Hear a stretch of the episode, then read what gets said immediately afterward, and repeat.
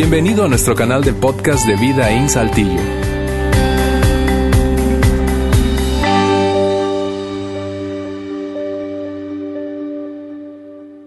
Muy bien, bienvenidos a la segunda parte de nuestra serie Libre, Libre. La semana pasada la comenzamos y hoy continuamos y espero que se hayan despertado hoy así con las mentes brillantes que ustedes tienen enganchadas porque hoy vamos a, a, seguir donde terminamos la semana pasada. Un aviso nada más para los que no estuvieron. Creo que tiene dos o tres semanas que no estoy aquí. Falta, ojalá, una sola semana y este, ya me pueden quitar esta cosa de mi dedo. Ya no les, les estaré dando ningún, ningún señal. Eh, grosero. Acabo de, tener dos semanas de estar viajando en, eventos donde sacan muchas fotos y los postean y todo. Y tengo varias personas diciéndome, Juan, eh, ¿qué te pasa? ¿Te has vuelto medio grosero en estos días? Le dije, no, no, no, fue un choque de bicicleta y ya, ya, ya, ya. Ojalá me quitan esta cosa y este, y ya. Pero mientras, ustedes saben, a 95% de ustedes no les estoy haciendo ningún señal de nada. ¿Sí se acuerdan? Perfecto. Mira, la semana pasada descubrimos el problema. Al estuvo aquí con nosotros eh, enseñándonos y, y estuvimos viendo cuál es el problema y brevemente voy a a repasar porque esta semana, la semana que entra, yo voy a estar hablando acerca de la respuesta. Y luego la última semana, o sea, la cuarta semana, igual voy a estar aquí ya cerrando todo. Pero mira, si tú estás aquí, tú eres un seguidor de Jesucristo, te consideras un cristiano, esto lo que estamos viendo es muy, pero mucho, muy importante entenderlo. Tiene el poder para cambiar tu vida. Y si tú estás aquí, alguien te invitó, no te consideras quizás un seguidor de Cristo o, un cristiano. De igual manera, yo creo que esto lo que vamos a ver hoy lo vas a encontrar muy beneficioso para ti porque te va a ayudar a entender algo que todos en este lugar entendemos. Y, es eso. Em, que hay a veces, no sé si te ha pasado a ti, a mí me ha pasado, a veces me miro en el espejo y me hago la pregunta, ¿qué me pasa? Juan, ¿qué te pasa? ¿Por, ¿por qué actúas así? ¿Por qué dijiste eso? ¿O por qué hiciste otra vez? Y yo, yo creo que todos, todos de alguna forma, no importando el trasfondo de nuestras vidas, religión, no religión, etcétera, todos nosotros tenemos algo en común y, es eso, la inhabilidad de componernos o, cambiarnos. La inhabilidad, o sea, no somos nosotros capaces de, de, de componernos. Y eso es lo que vimos la semana pasada. Y, y Ale nos leyó algo que el apóstol Pablo, imagínense, el hombre que Dios usó para escribir una gran parte del Nuevo Testamento, escribió en unos segundos, voy a poner las palabras aquí en la pantalla, algo que nos hace entender que él, luchaba igual con, con, consigo mismo. Él luchaba con su, con su comportamiento, luchaba con el pecado. Y si se acuerdan, mira, mira lo que él dijo, el apóstol Pablo escribe algo que creo que tú y yo nos podemos identificar mucho con, con eso. Romanos 7, él dijo eso. No, no entiendo lo que me pasa. Pues no hago lo que quiero, sino lo que aborrezco. Aunque deseo hacer lo bueno, no soy capaz de hacerlo. De hecho, no hago el bien que quiero, sino el mal que no quiero. Y en versículo 20, él termina diciendo, y, si hago lo que no quiero, ya no soy yo quien lo hace, sino el pecado que habita en mí. O, o sea, en pocas palabras, Pablo está describiendo una lucha interna, Una lucha que él está teniendo consigo mismo en, en, en su vida y básicamente diciendo, ¿por qué sigo haciendo lo que no quiero hacer? ¿Por qué sigo haciendo lo que no quiero hacer? ¿Y por qué no hago lo que sé que debo hacer? Yo creo que tú y yo nos podemos identificar con eso cuando a veces nos miramos en el espejo y nos hacemos la pregunta, ¿qué, qué me pasa? ¿Qué me pasa? ¿Por qué no hago lo que debo hacer y por qué sigo haciendo lo que yo sé que no debo hacer? Y, y, y, yo, y no, todos nosotros luchamos con eso, todos nosotros luchamos con, voy a decirlo de esta forma, con comportamiento autodestructivo. O sea, comportamiento que sabemos que va a hacernos a nosotros mismos daños, o a nuestro matrimonio, a nuestra familia, a nuestras amistades, todos luchamos con eso. E incluso, voy a decir algo que, no, es para ofender a nadie, yo lo, lo voy a personalizar, pero yo he tenido perros y yo la verdad puedo instruir mi perro para comportarse sin comportamientos autodestructivos mucho mejor que nosotros como seres humanos lo podemos hacer. Y somos seres humanos. Se supone que somos inteligentes. Somos de la raza más arriba. Y entonces nos, hacemos la pregunta, oye, pero, pero ¿por qué? ¿Por qué el ser humano se comporte con, con comportamientos autodestructivos cuando incluso los animales no hacen eso? ¿Qué pasa? Y la semana pasada, ustedes vieron, nosotros lo vimos, vimos algo aquí para ayudarnos a explicar esto. Y, aquí tengo dos cilindros. Tengo un cilindro que dice aquí Adán y tengo otro que dice Cristo. Y, la semana pasada aprendimos un poco y hoy ya voy a continuar, pero vimos que en el principio Dios hizo a un hombre llamado Adán. Adán y Eva, ¿se acuerdan? Y nosotros vimos, según la Biblia, nosotros, porque Adán es nuestro antepasado, nosotros nacimos en Adán. Ahora, déjame personalizar eso. vamos a, yo, creo que van a entender eso. Adán, pues no tenía padre, entonces no tenía apellido. Pero vamos a decir que Adán nació mexicano.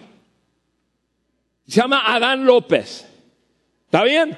Y si tú te apellidas López, no estoy hablando de ningún López que yo conozco acá, pero vamos a decir que Adán López, ¿está bien? Ok, para entenderlo mejor, todos nosotros nacimos en la familia López.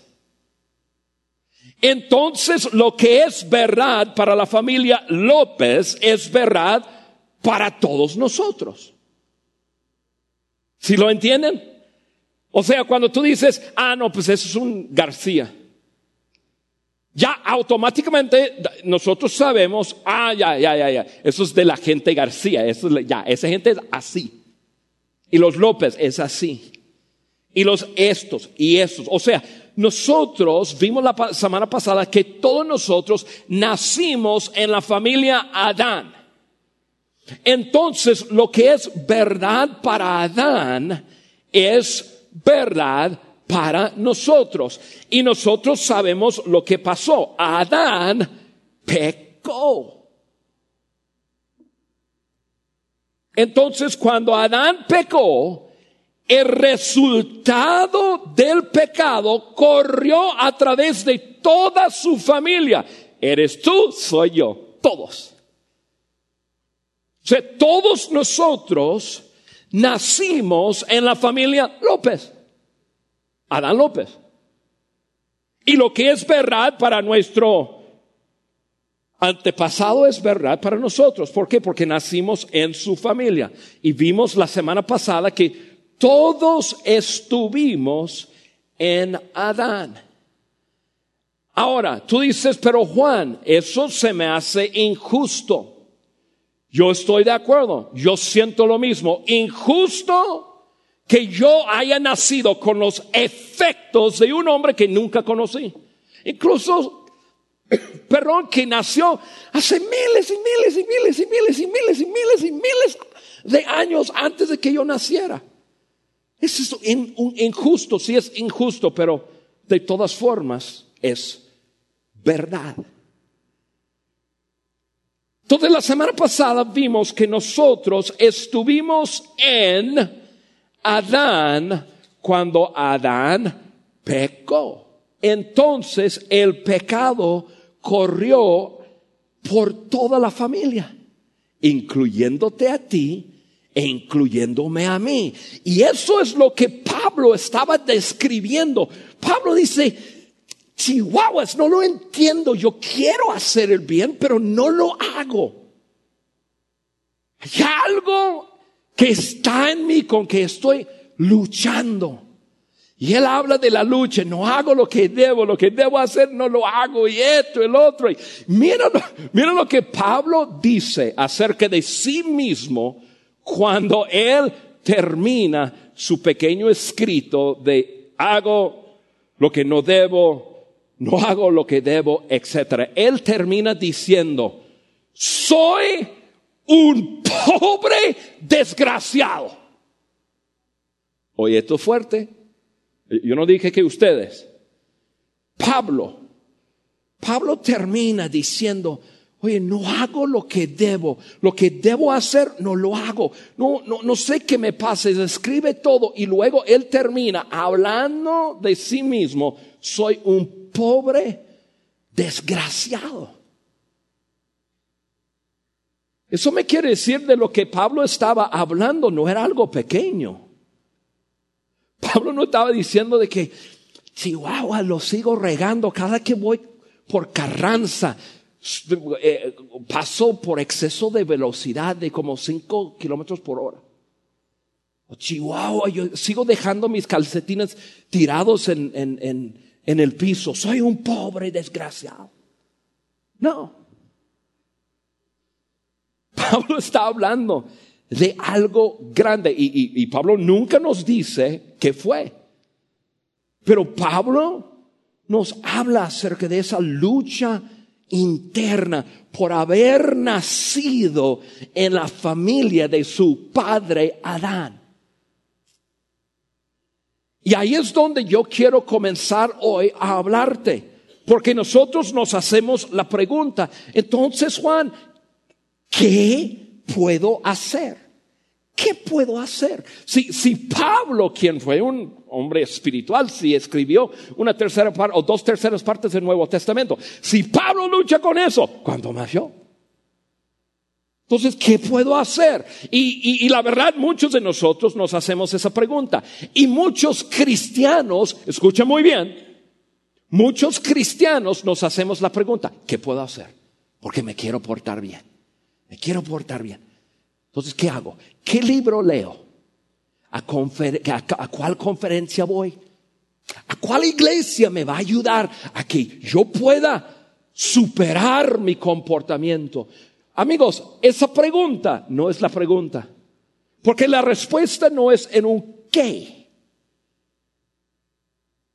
No hay nada que tú puedes hacer. No hay nada que existe en este mundo que yo pueda hacer para componerme. Nada. No es un qué, más bien un quién. Un quién. La solución está en un quién. La pregunta más bien debe ser, ¿quién me libertará de esta vida está dominada por el pecado y la muerte. ¿Quién?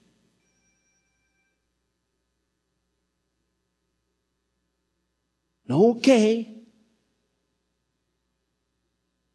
no un libro, no una cantidad de veces que asisto a la iglesia, más bien un quién. Y Pablo termina después de decir, soy un pobre desgraciado. luego Pablo, viendo que hay una respuesta, dice lo siguiente, gracias a Dios, la respuesta está en Jesucristo nuestro Señor. Es un quién. No es un qué, es un quién. Ahora, hoy, con el tiempo que me queda, y no voy a durar mucho tiempo porque esto lo que vamos a hablar se puede, nosotros podemos meternos a mucho detalle. Mi propósito no es darles un montón de detalle. Esto Hace 25 años atrás yo lo enseñaba en una escuela bíblica, un seminario. Si quieres entenderlo en detalle, tú puedes ir al seminario. Pero hoy yo quiero, yo, yo sí quiero enseñarlo de tal forma que lo, lo podamos entender, porque esto lo que vamos a ver tiene el poder, otra vez, tiene el poder para cambiar nuestras vidas para siempre, cambiar la forma que piensas, cambiar la forma en que, en, en, en, en que vivas tu vida por completa.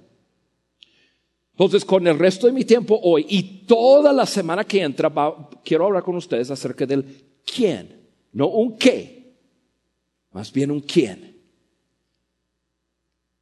Ahora, quiero darles un resumen de lo que les voy a decir, por si te pierdo en los detalles, yo quiero que ahorita, que apenas comenzamos, yo quiero darte un resumen de esta prédica. O sea, 16 minutos y 20 segundos de haber comenzado, les voy a decir la frase final de lo que tú tienes que entender y es esto. Así como el pecado de un solo hombre aseguró que fueras esclavo del pecado, así como el pecado, las acciones de un solo hombre, su nombre Adán. Porque tú y yo estábamos en Adán cuando él pecó.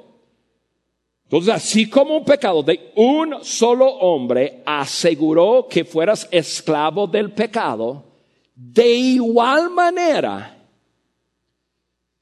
la vida recta de un solo hombre garantiza la libertad.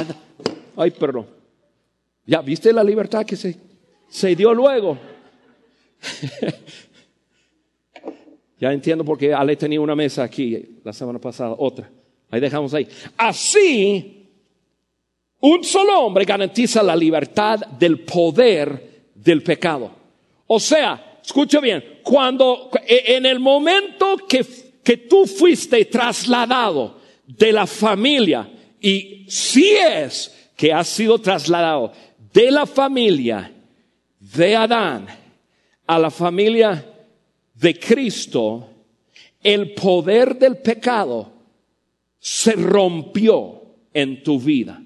Escucha bien, en el momento que depositaste tu fe en Jesucristo, según la Biblia, fuiste trasladado de la familia de Adán y fuiste trasladado a la familia de Cristo.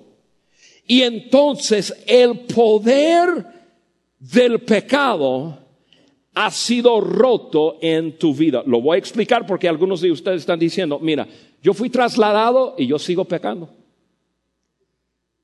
Así que, a ver, Juan no lo estoy entendiendo, porque yo he depositado mi fe en Cristo. Yo deposité mi fe, mi fe en Cristo. Yo me acuerdo, yo también me acuerdo. Yo me acuerdo el día 12 de febrero de 1984, a las cinco y media de la tarde, sé exactamente dónde estaba cuando yo decidí, esto soy yo, medio verde, eso fue el momento que yo deposité mi fe en Jesucristo. Y eso fue el momento que fui trasladado de ser parte de la familia de Adán y fui trasladado para ser parte de la familia de Cristo.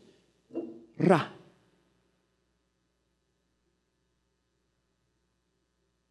Y en ese momento yo pasé de ser un esclavo del pecado por las acciones de uno solo,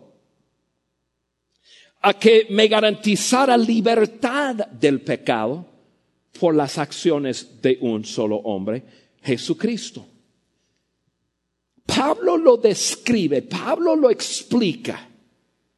Pero acuérdense, el resumen de todo, igual como un pecado, el pecado de uno solo aseguró que fueras un esclavo del pecado, todos nacemos esclavos del pecado por las acciones de un solo hombre me garantiza libertad del pecado. Esto es lo que Pablo dice, Romanos 6, comenzando en versículo 2, lo leemos, dice así. Nosotros que hemos muerto al pecado, ¿cómo podemos seguir viviendo en él? Tú dices, oye Juan, pero ¿cómo que nosotros que hemos muerto al pecado, ¿cómo puedo o cómo podemos seguir viviendo en él? Tú dices, bueno, súper fácil, yo te, yo te digo cómo, porque yo lo hago. Él sigue así. ¿O acaso olvidaron que cuando fuimos unidos a Cristo Jesús en el bautismo, nos unimos a Él en su muerte? Déjame explicar lo que está hablando aquí Pablo. Cuando tú y yo nacimos, nacimos en Adán, y lo que era verdad para Adán, era verdad para ti y para mí, porque nací en su familia. Pablo dice, cuando fuimos trasladados, entonces lo que es verdad para Cristo es verdad para mí. Por eso Pablo dice, ¿acaso olvidaron que cuando fuimos unidos a Cristo en el bautismo, ojo, no se pierden aquí. Hay mucho, cuando nosotros, tanto cristianos, católicos, personas religiosas, cuando vemos la palabra bautismo, pensamos en agua. Aquí no está hablando, pensamos en agua siendo rociada, agua sumergida. No está hablando de nada que, que tiene que ver con ningún bautismo en agua católica, cristiana, como quieras. Bautismo, la palabra bautismo simplemente significa, significa colocar en colocar en, ser sumergido en. O sea, dice, ¿te olvidaste que cuando te uniste a Cristo, fuiste insertado o sumergido en Cristo?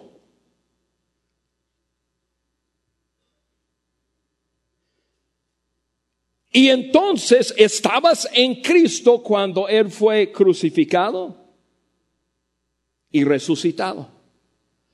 Mire, de la misma forma que tú estuviste en Adán cuando Él pecó, cuando Él estuvo en, en, un, una huerta y, y, el huerto de Edén y, y Él pecó y tú dices, pero no estuve, yo sé que no estuviste, pero estabas en Él. Entonces lo que sucedió tú pagaste la consecuencia. De la misma forma lo que la Pablo está diciendo es, pero cuando decidiste creer, fuiste unido a Cristo, fuiste, entre comillas, bautizado, o sea, sumergido en Cristo, y a lo que Cristo le sucedió, lo mismo te pasó a ti. Fuiste unido a Él cuando Él murió.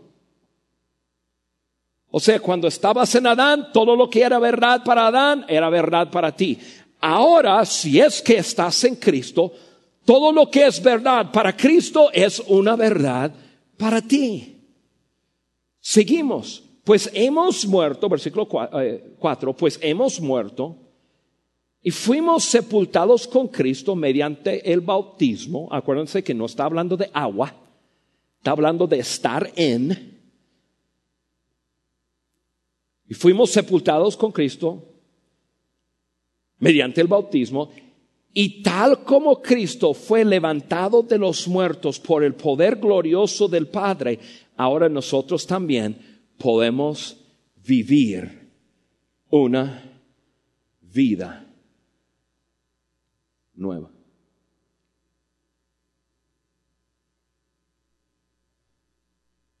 O sea, cada uno de nosotros nacimos en esta familia.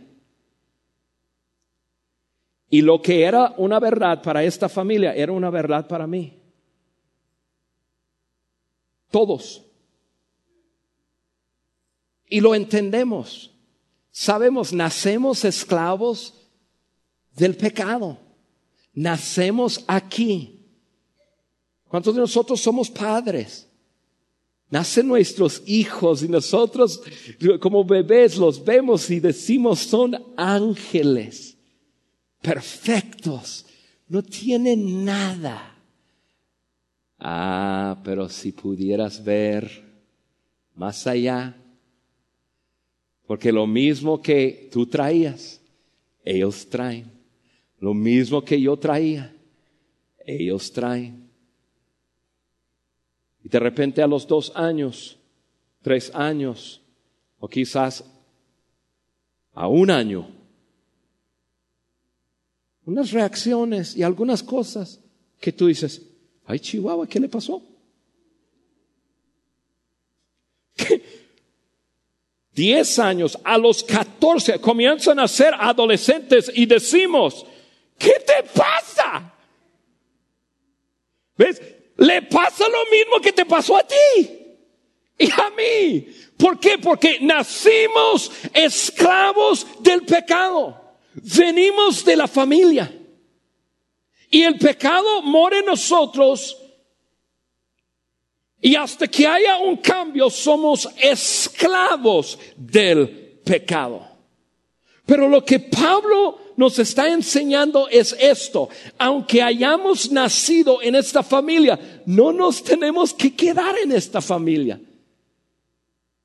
Consecuencias vino por la acción de un solo hombre, pero otras cosas pueden ser una verdad por la acción de un solo hombre. Su nombre es Cristo. Y eso es lo que Pablo está diciendo. Y, a mí me encanta esta frase final. Nosotros también podemos vivir una vida nueva.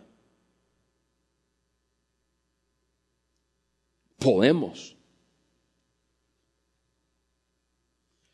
O sea, todos los beneficios de la muerte y la resurrección de Cristo se aplican para nosotros porque estamos en Él.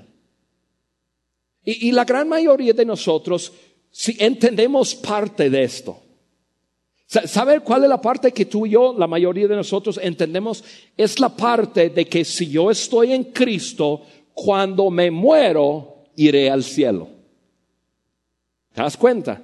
La gran mayoría dice, no, pues yo, yo, yo, yo sí, sí, yo quiero estar en Cristo porque algún día me voy a morir y yo quiero tener la seguridad que me, me voy al cielo. Ah, perfecto. Entonces, uno dice, deposito mi fe en Cristo para que si algún día me muero o en ese día que me muero, lo que es verdad para Cristo es una verdad para mí. Eso sí lo entendemos, pero no, no es solo para algún día cuando te mueras.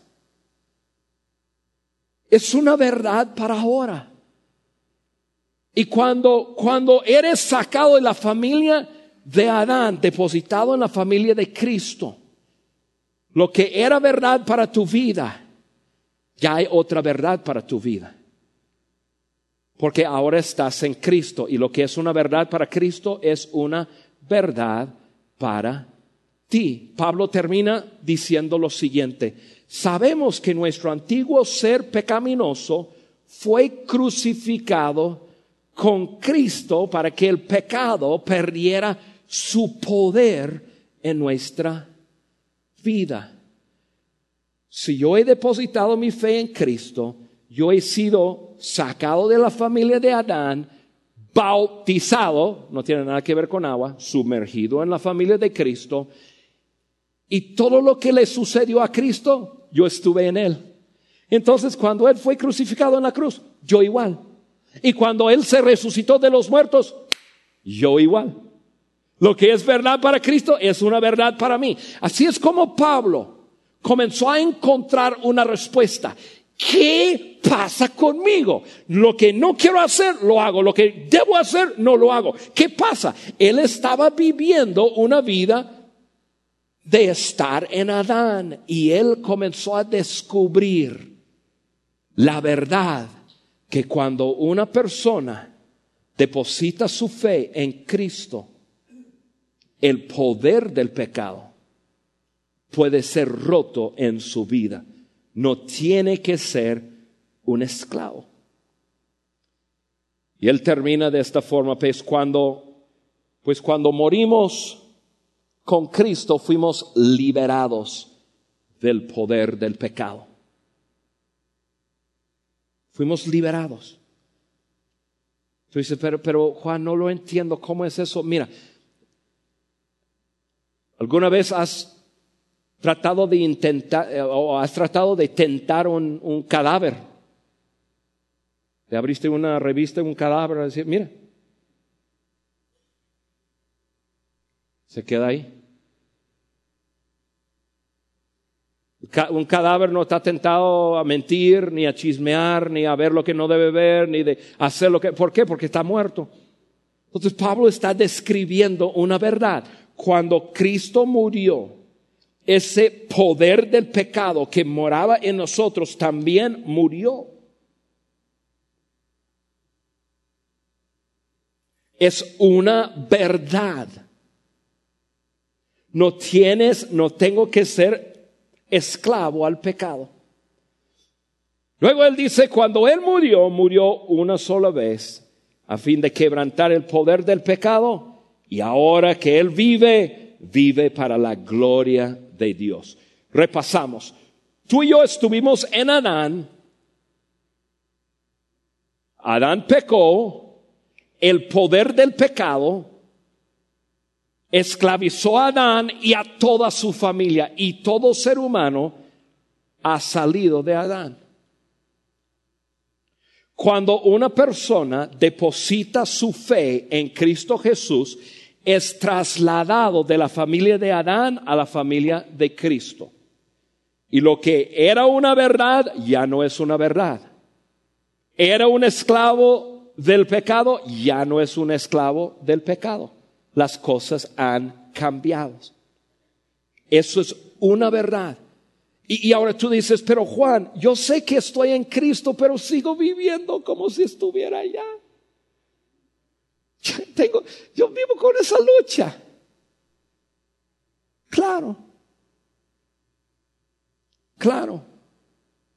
Si nosotros vivimos toda nuestra vida de esta forma, acostumbrados a vivir así, Obviamente, siendo trasladados, tendremos una tendencia, pero las buenas noticias de este domingo, de lo que tú y yo estamos hablando, es, no, el pecado ya no es tu amo, no lo tienes que obedecer. Si quieres obedecerle, pues eso es asunto tuyo, eso es asunto mío, pero no lo tengo que obedecer. Porque cuando yo estaba en Adán y el pecado decía, Juan, préstame tus ojos, Juan, préstame tus manos, Juan, préstame tus pies, Juan, préstame tu, boca, Juan, eh, yo era un esclavo, yo prestaba mis miembros para pecar. Pero ahora que estoy acá, y es una verdad, que yo estoy en Cristo y ya el pecado no es mi amo, yo puedo tomar una decisión. Que cuando llega la tentación o cuando llegue el momento en, y el pecado está ahí y el pecado dice, Juan, préstame tus ojos. Juan, préstame tus pies. Juan, préstame tus manos. Préstame tu boca. Yo no tengo que obedecer al pecado porque el pecado no es mi amo. ¿Que estoy acostumbrado a dejarme usar por el pecado? Sí, pero hay una nueva verdad sobre mi vida. Ya no soy esclavo del pecado. Y tú y yo necesitamos comenzar a vivir la vida desde acá. No como estábamos acostumbrados a vivir, amigos. Si tú has depositado tu fe en Jesucristo, ya lo que es verdad para Jesús es una verdad para ti y ya no eres esclavo del pecado. Si no lo has hecho, antes de terminar hoy, te voy a dar la oportunidad de hacerlo. Yo ya no soy esclavo del pecado. Y eso es lo que Pablo terminó diciendo. De la misma manera también ustedes considérense muertos al pecado, pero vivos para Dios en Cristo Jesús. Así el pecado no tendrá dominio sobre ustedes. Escuchen bien, esta palabra es sumamente importante. Considérense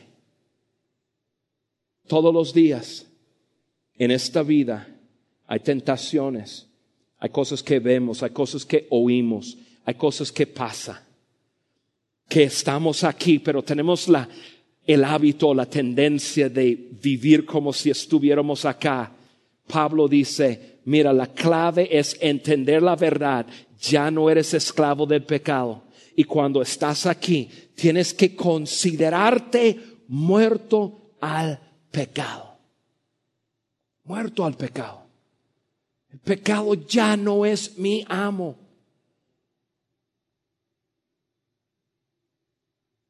Yo tengo 34 años de estar ya viviendo en Cristo y todos los días me tengo que recordar, el pecado, Juan, el pecado no es tu amo. Viene el pecado, viene la tentación, pero la verdad es, yo estoy en Cristo y el pecado no es mi amo. Si yo lo obedezco como si fuera mi amo, pues yo voy a vivir como si estuviera acá. Pero yo tengo el poder porque estoy en Cristo para decir, el pecado no es mi amo. Yo quiero hacer que, yo quiero que hagamos algo. El pecado no es mi amo. Yo quiero que lo declaremos. Y, si tú estás aquí, tú dices, Juan, yo, no soy una persona de iglesia, yo no me, no, lo tienes que hacer si, si tú no te consideras un, un cristiano, pero si tú eres un cristiano, yo quiero que declares conmigo, vamos a practicar, simplemente practicar, declarar, el pecado no es mi amo, ¿está bien? Vamos a declararlo tres veces, primero lo vamos a declarar en voz alta, después vamos a bajar ya el nivel y lo vamos a hacer quietecito. Y después yo quiero que, que, que, que lo hagamos así como susurrando. Solamente tú puedes escucharte y te voy a decir por qué después de hacerlo. ¿Está bien? Ok, vamos a hacer esta declaración juntos.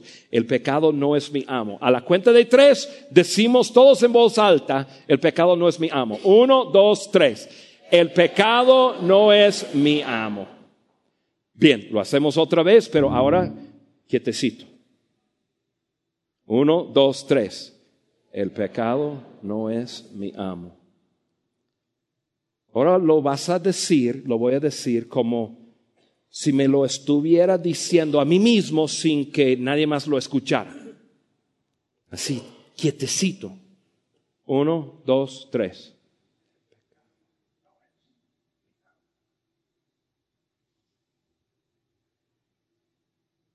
Así lo tenemos que decir diez veces o cien veces al día, debemos de decirlo. Cada vez que estoy siendo tentado, cada vez que, que me siento solo y, me siento llamarlo o llamarla o, tengo algo de información y quiero, vez tras vez tras vez, Juan, el pecado no es tu amo.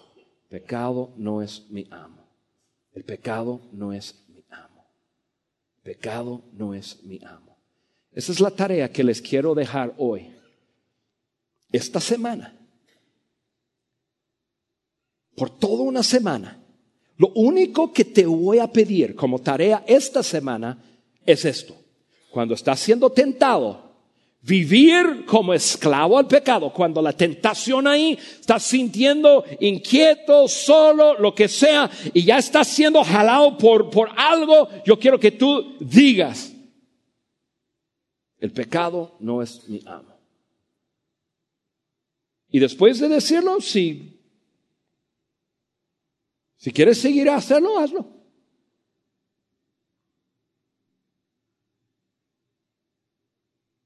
la semana que entra veremos qué pasa, pero yo te prometo, si tú y yo todos los días, en medio de una vida que tiene tantas distracciones y tentaciones, si simplemente declaramos la verdad sobre nuestras propias vidas, el pecado no es mi amo. Estoy seguro que comenzaremos a vivir la vida como realmente es en Cristo Jesús. Yo quiero que cantemos esa canción. Después voy a regresar para despedirnos. Cantamos.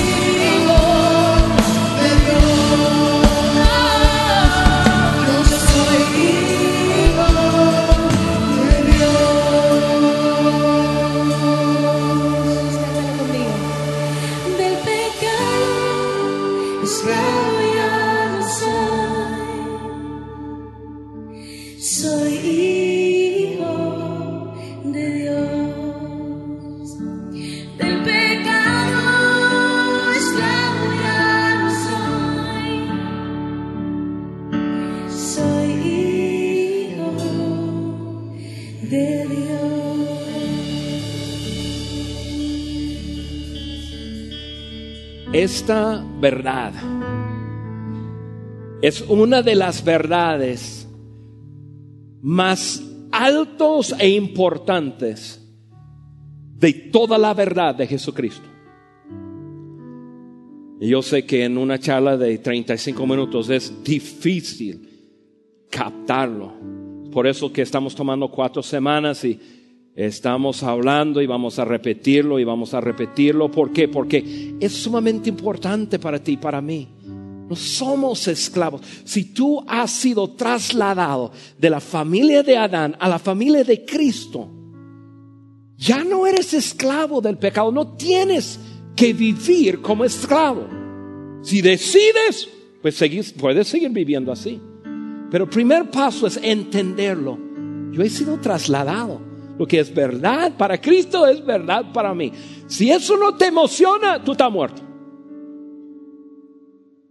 Tú estás viviendo religión. Lo digo en serio. Si, si lo que has tenido hasta ahora es simplemente, pues ojalá, no, no, no, tú no estás entendiendo lo que Cristo Jesús hizo por ti.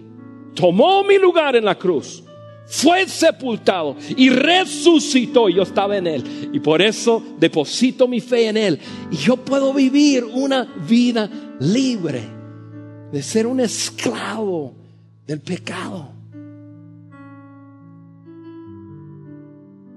Por eso los, los seguidores de Cristo le cantamos, le adoramos y le decimos que es lo máximo, que no hay nadie como Él, porque por todo lo que hizo por nosotros. Entonces, esta semana, todas las veces que estás siendo tentado, vas a decir, el pecado no es mi amo. El pecado no es mi amo. La semana que entra, vamos a dar otro paso a decir, ok, ¿cómo le hago? ¿Cómo vivo en esa verdad? Para terminar hoy, esto es lo que deseo hacer. Si tú estás, voy, voy a pedir a todo el mundo inclinar sus rostros y cerrar sus ojos. Si tú estás aquí hoy y, al ver el, el, cilindro, perdón, que dice Adán, el cilindro que dice Cristo, y, y tú no, no te acuerdas nunca jamás haber depositado tu fe en Cristo. O sea, quizás has venido aquí a vida un tiempo, quizás tu primera vez, pero tú no podrías decir, yo en algún momento de mi vida deposité mi fe en Jesucristo. Si nunca lo has hecho, tú puedes hacerlo hoy. Lo maravilloso de todo eso es que solo tienes que creer, depositar tu fe en Él. No hay nada que tú puedes hacer. Él hizo todo. Solamente tú estás diciendo, Jesús, reconozco lo que hiciste por mí. Deposito mi fe en ti y yo quiero ser trasladado. No quiero tener más que ver con Adán. Yo quiero estar en tu familia. Y hoy tú puedes recibir a Cristo como tu Señor y Salvador. Si tú estás aquí en este lugar y tú dices, Juan, yo quiero hacer eso, yo te voy a pedir que tú repites esta oración conmigo. conmigo. Es más, voy a pedir a todo el mundo hacerlo. Hoy puede ser tu día. Hoy, en este instante, tú puedes ser trasladado de la familia de Adán a la familia de Cristo, depositando tu fe en Él. Nosotros que estamos aquí en este auditorio queremos ayudarte a hacerlo. Yo quiero que repiten esta oración conmigo en voz alta. Digan conmigo, Padre. Todo el mundo, Padre. En esta tarde, deposito mi fe en Cristo Jesús. Creo que Él es tu Hijo, que Él vino, vivió una vida perfecta, murió una, una cruz y resucitó para darme a mí vida eterna y una buena vida aquí en la tierra. Acepto a Jesucristo como Señor y Salvador de mi vida y te doy gracias por recibirme en tu familia. En el nombre de Jesús. Amén. Gracias por haber escuchado este podcast de Vida en Saltillo. Si deseas escuchar estos mensajes en vivo, te invitamos a que nos acompañes todos los domingos a nuestro auditorio.